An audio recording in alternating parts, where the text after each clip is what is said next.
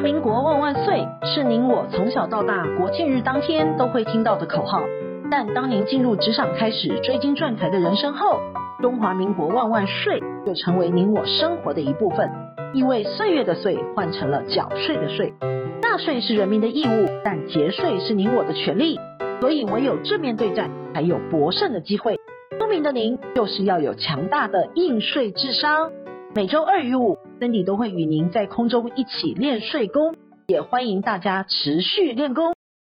想税的听众们，新年快乐！再过不久就要过年了，相信不少整天喊着要换工作的伙伴，到了此时此刻都会选择放慢脚步，并盘算着今年大概可以领到多少的年终奖金，都没有符合心中那个数字，再来做进一步的打算。近期媒体报道了长荣海运发出了丰厚的年终奖金，引发了话题。航运股业绩大爆发，是疫情下的最大受益者之一。航海王之一的长荣海运发出了史无前例四十个月的年终奖金，让上班族好生羡慕。华航也刚宣布了，今年要发放七个月的年终奖金。除了航海王之外，钢铁王中的中钢获利是创建五十年来的新高，保守估计中钢人的年终有机会拿到十个月。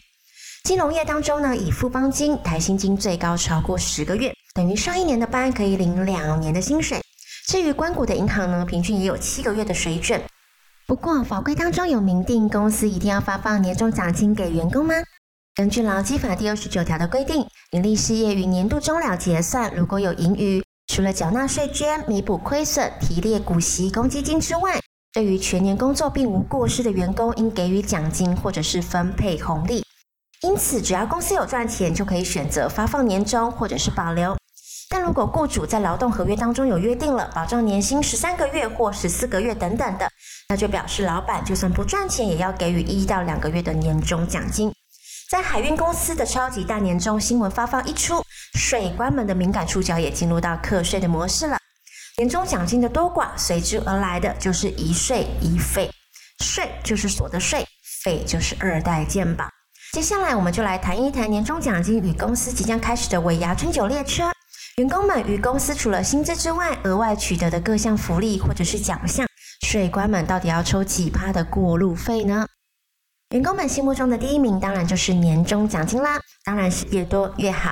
其实税官们也是希望可以多拿一点的，因为年终奖金是属于薪资所得的课税范畴，税率是落在五到四十趴之间。如果年终奖金的金额超过了八万四千五百零一块，公司要预先按全数的金额扣缴五趴的税额。除此之外，当年度全年累计的奖金超过发放当月投保薪资的四倍，针对超过投保薪资的四倍部分呢，需要扣缴二代健保的补充保险费。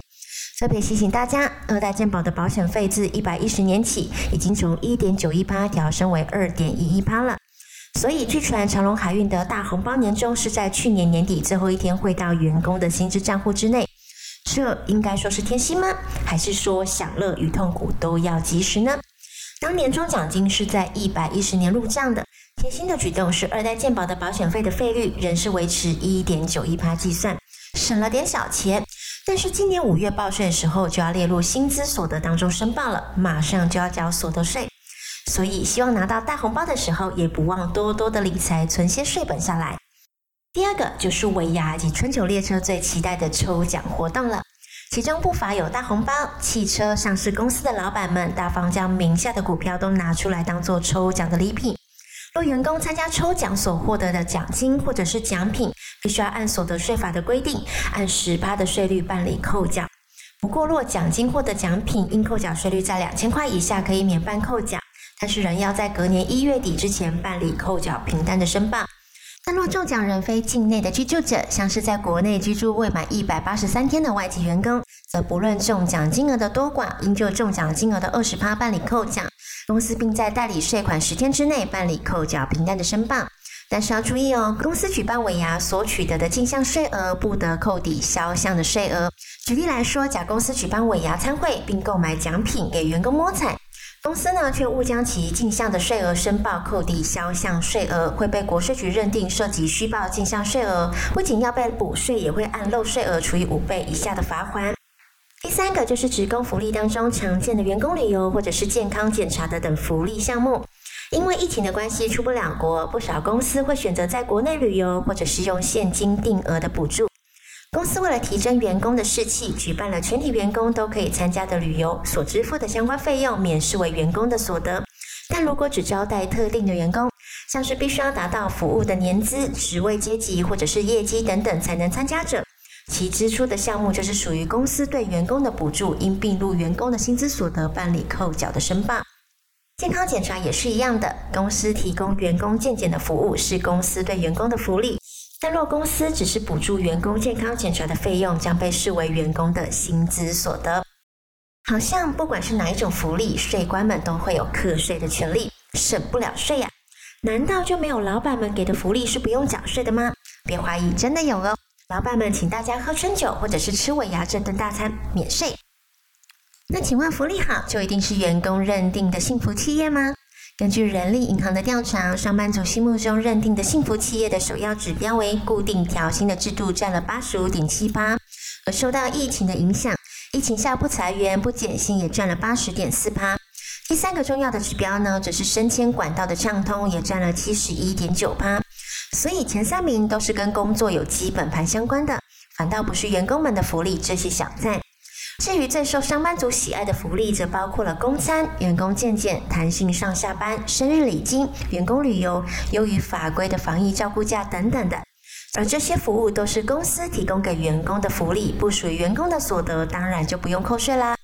各个世代的上班族呢，对于幸福企业的工作形态也都有不同的看法。年轻人爱朝九晚六，中生代盼能周休，壮年族呢则独爱弹性的工时。不论大家觉得老板们怎么做，您会感觉到幸福，只要是从老板的口袋当中掏给您的薪资、奖金、福利、礼金等等的，都有涉及课税的依据。而且薪资类就必须要放在薪资所得，职工福利类就要记录其他的所得课税。虽然都是要课税，但我们还是想要四十个月的年终奖金，大家说是不是啊？我听到您的心声了，希望老板们都能听见。想睡的听众们，如果您有睡法上的问题，都欢迎您留言或者是来信告诉我们，让想睡为您指点迷津。本周的想睡专题，谢谢您的收听，我们下周见。